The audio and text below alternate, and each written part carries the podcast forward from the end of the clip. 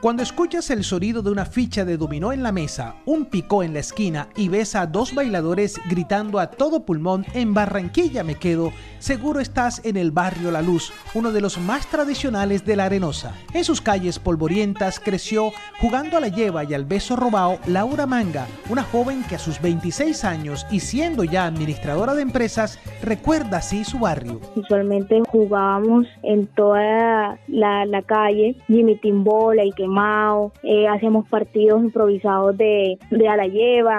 Las calles de mi vieja Barranquilla, doradas por el sol y las arenas a Laura le dolían muchas noticias que se publicaban en los medios de comunicación sobre su barrio, al que tenían como peligroso y muy inseguro. Ahora como profesional, Laura no olvida sus orígenes y por eso ha liderado una campaña que denominó Mi Cuadra Bacana, con la que ha ayudado a cambiar la vida de más de 250 personas del sector, promoviendo convivencia ciudadana. Laura logró convencer a la Cámara de Comercio, a la Alianza Colombo Francesa y a las empresas privadas para transformar el entorno de su barrio, pintando las paredes y uniendo a las familias.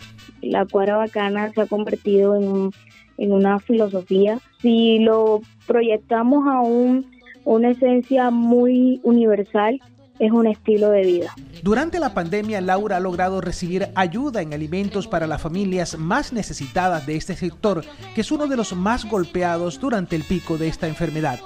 El lado bueno de toda esa pandemia fue de vivir lo que yo vivía de, pequeña y veía que un sentido de vecindad inmenso. Eso para mí significa. Laura sueña con seguir trabajando por su barrio, que pueda ser reconocido y visitado por turistas internacionales porque tiene a los mejores jugadores de dominó y a los bacanes de la alegría de Barranquilla.